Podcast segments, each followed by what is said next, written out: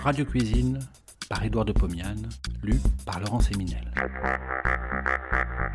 De 1923 à 1929, Édouard de Pomiane présente, tous les vendredis soirs sur Radio Paris, ce qui fut sans doute la première émission culinaire radiophonique. Cela s'appelait Radio Cuisine. Près d'un siècle plus tard, nous donnons à réentendre ces quelques 200 chroniques qui firent la joie des auditeurs de l'époque. Cette semaine, la thérapeutique au pays des rayons.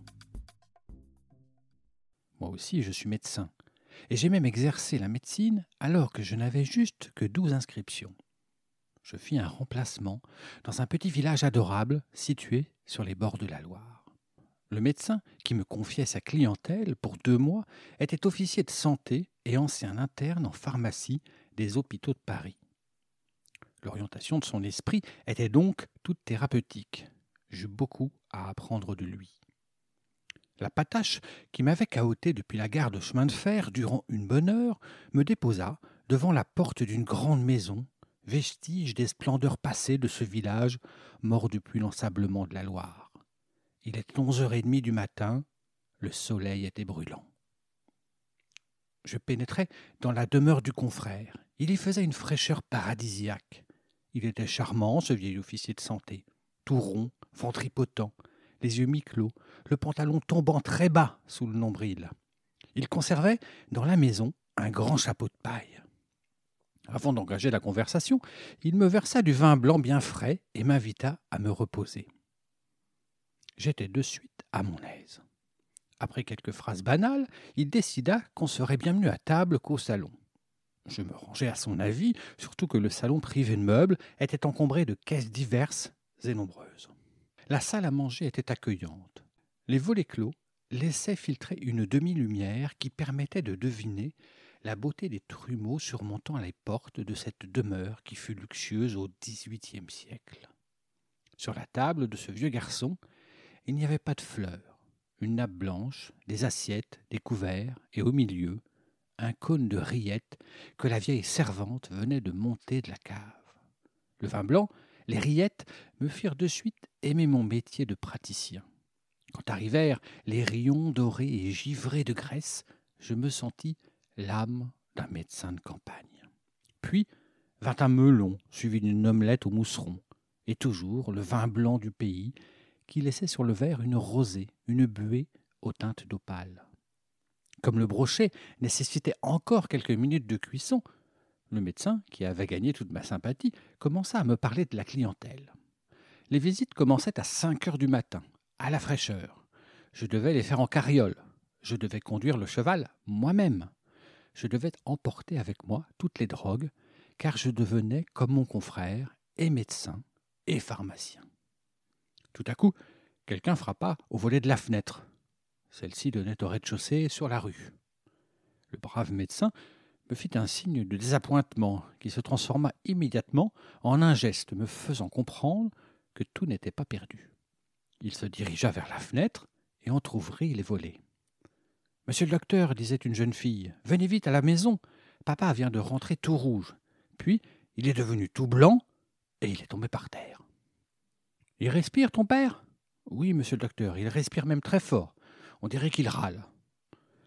Je vois ce que c'est, ma petite. C'est une attaque. Je passerai le voir dans une heure. En attendant, donne-lui. donne-lui du thé. Une tasse de thé. Et il referma le volet. C'était la première fois que je voyais un praticien à l'œuvre. J'eus cependant quelques doutes sur l'héroïsme thérapeutique de cette infusion. Aussi, timidement, je dis au médecin ne croyez-vous pas qu'il faudrait agir plus énergiquement? Vous avez raison, jeune homme, me répondit-il. Et il alla vers la fenêtre, ouvrit largement les volets et interpella à haute voix la jeune fille. Germaine, Germaine Bien chaud, bien chaud le thé Et il se remit à table. Le brochet était arrivé. Deux heures après, nous apprenions que le malade allait beaucoup mieux. Quant à nous, nous en étions à la dégustation d'une vieille eau-de-vie de Mar qui avait déjà douze ans de fût. C'était une merveille. Entre trois et quatre heures, nous fûmes un somme, chacun dans notre chambre, puis le vieux médecin me fit les honneurs de sa maison. Le salon de réception qui servait de dépôt pour les eaux minérales, Le cabinet de consultation, dont tous les sièges et les parquets étaient encombrés par des monceaux de journaux de réclame pharmaceutique, encore sur leur bande d'envoi, puis ce fut le tour du jardin, de la cave.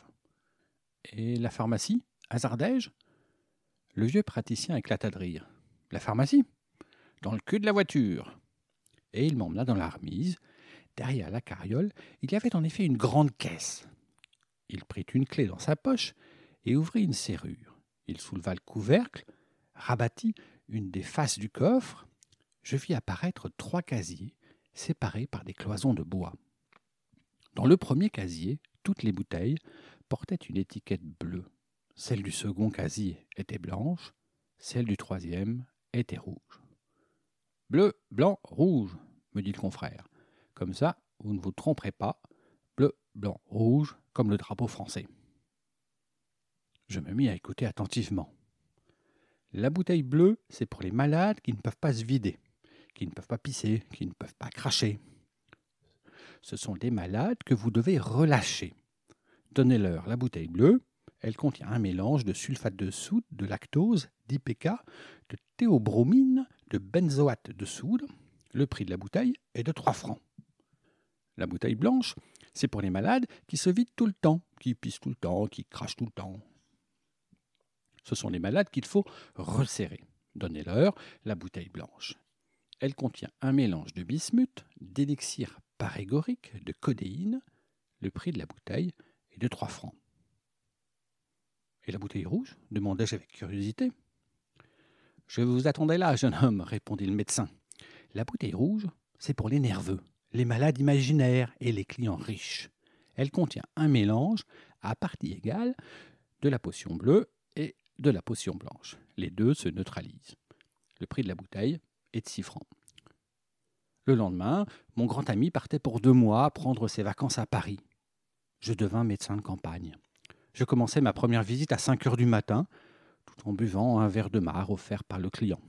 La seconde visite était à 5 heures et quart, ainsi que le deuxième verre de marc. À cette heure, j'en étais à mon huitième petit verre, je voyais la vie en rose, l'humanité sans aucune maladie et sans épidémie. Malgré cette euphorie perpétuelle, je ne perçus aucun malade. Je guéris même un docteur de ses hémorroïdes après lui avoir prescrit de supprimer les neuf litres de vin blanc qu'il buvait par jour. À mon insu, il les avait remplacés par autant de vin rouge. Bon appétit et à la semaine prochaine.